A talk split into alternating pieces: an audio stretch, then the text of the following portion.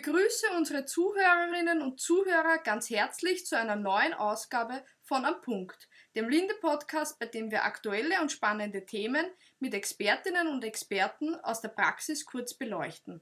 Unser heutiges Thema ist die am 18.03.2021 im Niederösterreichischen Landtag beschlossene Novelle der Niederösterreichischen Bauordnung. Zum heutigen Podcast darf ich den Baurechtsexperten Herrn Dr. Philipp Palitsch, Partner bei Schwarzhuber Medek Palitsch Rechtsanwälte, herzlich begrüßen. Guten Tag, Herr Dr. Palitsch. Ja, hallo. Freut mich, dass ich eingeladen wurde. Starten wir gleich mit der ersten Frage. Können Sie uns zum Einstieg einen groben Überblick geben, in welchen Teilbereichen der niederösterreichischen Bauordnung Änderungen vorgenommen wurden? Ja, sehr gerne. Also die mittlerweile achte Novelle zur niederösterreichischen Bauordnung umfasst im Wesentlichen sechs große Themenblöcke. Konkret ging es einmal als primäre Voraussetzung darum, die Gebäuderichtlinie äh, umzusetzen. Die Gebäuderichtlinie äh, ist eine Richtlinie, die die bisher bestehende Gesamtenergieeffizienzrichtlinie von Gebäuden und die Energieeffizienzrichtlinie geändert hat. Hintergrund des Ganzen ist, dass die Union äh, anstrebt, die Entwicklung eines nachhaltigen, wettbewerbsfähigen, sicheren und vor allem dekarbonisierten Energiesystems. Und die Regelungen der Gebäuderichtlinie galt es nun ins nationale Recht, konkret in die niederösterreichische Bauordnung zu implementieren.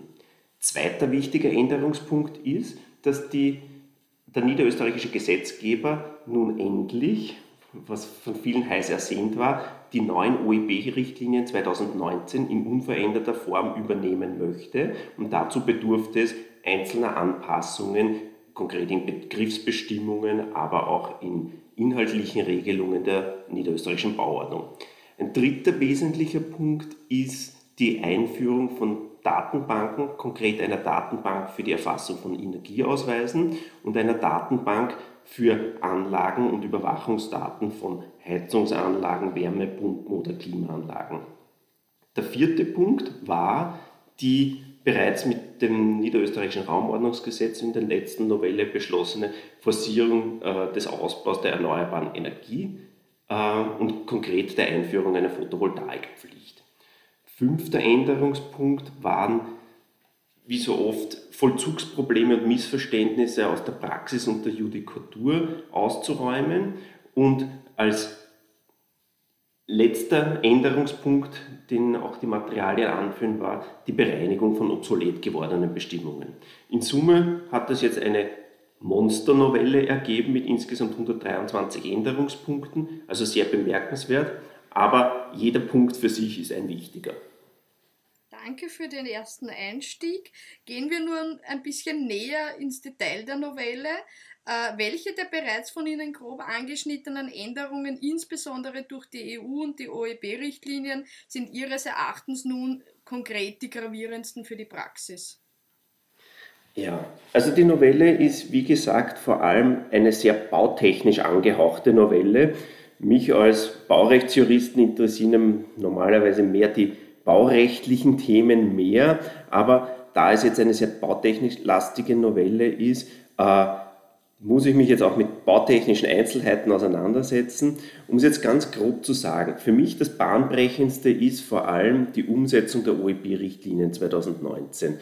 Äh, unsere Hörer werden es wissen, in Niederösterreich äh, gab es bisher die etwas seltsame Konstruktion, dass die OEB-Richtlinien nicht eins zu eins übernommen wurden, sondern dass eigene OEB-Richtlinien, und zwar die OEB-Richtlinien in der Fassung 2011, mit den Änderungen der niederösterreichischen Bautechnikverordnungen äh, in Geltung standen. Sprich, Niederösterreich hatte eigene OEB-Richtlinien, die grundlegend abgewichen sind von jenen der anderen Bundesländer. Jetzt hat man sich endlich einmal durchgerungen, dass auch in Niederösterreich die OEB-Richtlinien unverändert gelten sollen und lediglich einzelne Anpassungen in der Bauordnung und in der Bautechnikverordnung vorgenommen werden sollen. Das betrifft dann so Themenkreise wie die Angleichung der Begriffe ausreichende Belichtung und Hauptfenster an den Begriff der Lichteintrittsfläche in den OEB-Richtlinien. Das bedarf dann Anpassungen von Regelungen im Bereich der Barrierefreiheit. Es wurden die Anforderungen an die Erstellung von Energieausweisen äh, angepasst, Regelungen zur größeren Renovierung getroffen und vieles mehr.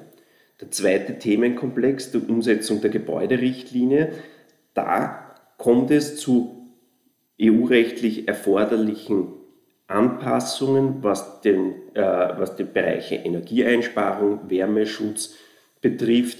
Genauso kommt hinein die Errichtungspflicht von Photovoltaikanlagen bei Neu- und Zubauten von mehr als 300 Quadratmetern, aber auch dieser Gedanke der Gebäuderichtlinie in Richtung Smart Buildings zu gehen, die Pflicht zur Einführung von Systemen von Gebäudeautomatisierung und Steuerung bei Neubauten, nicht jetzt Wohnbauten, aber zum Beispiel Bürogebäuden und äh, Regelungen äh, wie Heizkessel, Zentralheizungsanlagen, Wärmepumpen und dergleichen einerseits zu melden sind und andererseits zu warten sind. Für mich als Baurechtler interessanter, wenngleich die vorher genannten bautechnischen Bestimmungen vor allem für die Architekten und Planer, aber auch die Häuselbauer relevant sein werden, weil diese neuen Festlegungen bautechnischer Natur muss ich im Rahmen der Planung beachten. Mich interessieren natürlich so Themen, die sich in der täglichen Praxis gestellt haben und wo es jetzt Klarstellungen durch den Gesetzgeber gegeben hat. Etwa, äh, was zählt alles zur bebauten Fläche? Ist der Bereich vom Bezugsniveau bis ein Meter über dem Bezugsniveau äh, auch äh, für die bebaute Fläche relevant? Es gab dann Klarstellungen zur Rechtsnachfolge, Klarstellungen, wem Baubewilligungsbescheide zuzustellen sind, aber auch wichtige Regelungen, zum Beispiel Gemeinden waren bisher nicht darüber informiert, ob die Bezirksverwaltungsbehörde Strafen erlassen hat oder nicht. Jetzt gibt es eine derartige Verständigungspflicht der Gemeinden. Was ich auch noch sehr wichtig finde in der Novelle, ist die Neuregelung der Bestimmungen zum Schutz des Ortsbildes. Das war bis jetzt ganz rudimentär im Paragraphen 56 geregelt und jetzt gibt es eine Klarstellung, dass die Regelung zum Schutz des Ortsbildes sowohl für bewilligungspflichtige als auch für anzeigepflichtige äh, Vorhaben gilt und relevant ist, aber dass genauso Geländeveränderungen jetzt auch dem Ortsbildschutz unterworfen werden. Es gibt dann auch noch eine Klarstellung dazu, was als Bezugsbereich relevant ist, dass es eben auf den Sichtbereich ankommt und man nicht diese Vergleiche spielen kann. An einer anderen Stelle in der Ortschaft steht ein vergleichbares Bauvorhaben, warum passt denn meines nicht? Das so mal als grober Überblick über die aus meiner Sicht wesentlichsten Änderungen. Wie bereits von Ihnen angesprochen, ist die jetzige Novelle mit 123 Änderungen doch sehr umfangreich ausgefallen. Wieso kam es Ihrer Meinung nach gerade jetzt zu so einer umfangreichen Novelle? Naja, der wichtigste Grund, warum es jetzt zu der Novelle gekommen ist, ist die längst überfällige Umsetzung der Gebäuderichtlinie.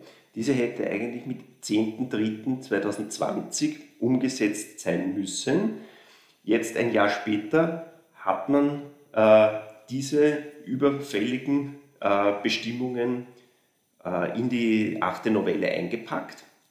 Gleichzeitig war die Diskussion schon lange im Laufen, wie geht man mit den neuen UEB-Richtlinien 2019 um. Also da gab es schon vor über einem Jahr Bestrebungen, macht man wieder eigene UEB-Richtlinien für Niederösterreich oder übernimmt man sie jetzt in der in Gesamtösterreich geltenden Fassung. Das heißt, das war mit ein Grund, die Novelle jetzt noch einmal äh, zu erweitern. Und der niederösterreichische Gesetzgeber ist durchaus dafür bekannt, dass er sehr aktiv ist und sehr schnell auf Vollziehungsprobleme bzw. auf Fragen, die in der Praxis gestellt werden, reagiert, um Fehlentwicklungen zu vermeiden. Das zeigen schon die letzten Novellen. Eigentlich haben wir mit der niederösterreichischen Bauordnung ein sehr junges Gesetz, die mit 1.2.2015 in Kraft getreten ist aber wir stehen jetzt bei der achten Novelle. Das zeigt, dass der niederösterreichische Gesetzgeber sehr änderungsbereit ist. Und wenn es einen Änderungsanlass gibt, wie zum Beispiel jetzt die Umsetzung der Gebäuderichtlinie, nimmt der niederösterreichische Gesetzgeber das zum Anlass, auch verschiedenste andere Problemkreise, die gar nicht so notwendig sind, ja, die man auch bei einer anderen Novelle machen hätte können, äh, dass man die gleich mitnimmt. Muss man dem Gesetzgeber ja sehr zugute halten, wenn er so schnell auf die Praxis dann reagiert. Sehr toll. Ja, ja und nein. Also man könnte das auch durchaus kritisch sehen, weil ähm, es gibt oftmals zu, vor allem in den jüngsten Novellen, wenn ich hernehme die, die siebte Novelle, die eine große war, oder die fünfte Novelle, äh, dazu gibt es fast noch keine Rechtsprechung des Landesverwaltungsgerichts Niederösterreich. Und insofern wäre es oftmals gut, vielleicht noch ein halbes Jahr oder ein Jahr zuzuwarten, bis es die erste Rechtsprechung gibt und erst dann zu reagieren. Ähm, der niederösterreichische Gesetzgeber wählt ein bisschen einen anderen Weg. Ist grundsätzlich gut, wenn ich den gesetzgeberischen Willen so klarstelle. Oftmals wäre es natürlich auch schön, wenn ich zuerst die Rechtsprechung abwarte, weil vielleicht ergeben sich daraus wieder neue Änderungen. Zum Abschluss noch ein kurzer Blick in die Bauordnungen der anderen Bundesländer. Sind die in Niederösterreich beschlossenen Änderungen betreffend die Umsetzung der EU- und der OEB-Richtlinien bereits in den Bauordnungen der anderen Bundesländer enthalten, beziehungsweise stehen hier Ihrer Meinung nach auch in den anderen Bundesländern in naher Zukunft so umfassende Novellierungen wie in Niederösterreich an?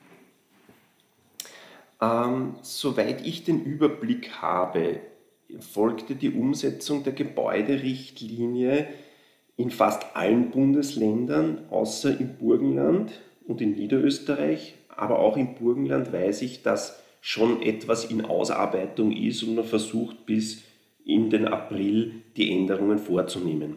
Hinsichtlich der OEB-Richtlinien äh, haben noch nicht alle Bundesländer die OEB-Richtlinien 2019 umgesetzt. Also viele haben es bewusst noch nicht gemacht. Ähm, bei anderen, auch im Burgenland, weiß ich, dass es äh, beabsichtigt ist, diese zu übernehmen. Also da wird es noch Änderungen bei mehreren Bundesländern geben. In dieser Dimension erwarte ich aber bei keinem Bundesland äh, eine Novelle, wie hier bei der achten Novelle zur niederösterreichischen Bauordnung, weil eben sehr, sehr vieles in eine Novelle gepackt wurde. Hiermit bedanke ich mich ganz herzlich bei Herrn Dr. Philipp Balic für die kurze, sehr informative Zusammenfassung der Novelle der niederösterreichischen Bauordnung. Ja, ich darf mich auch bedanken. Damit verabschieden wir uns auch von unseren Zuhörerinnen und Zuhörern. Bis zum nächsten Mal bei Am Punkt, dem Linde Podcast.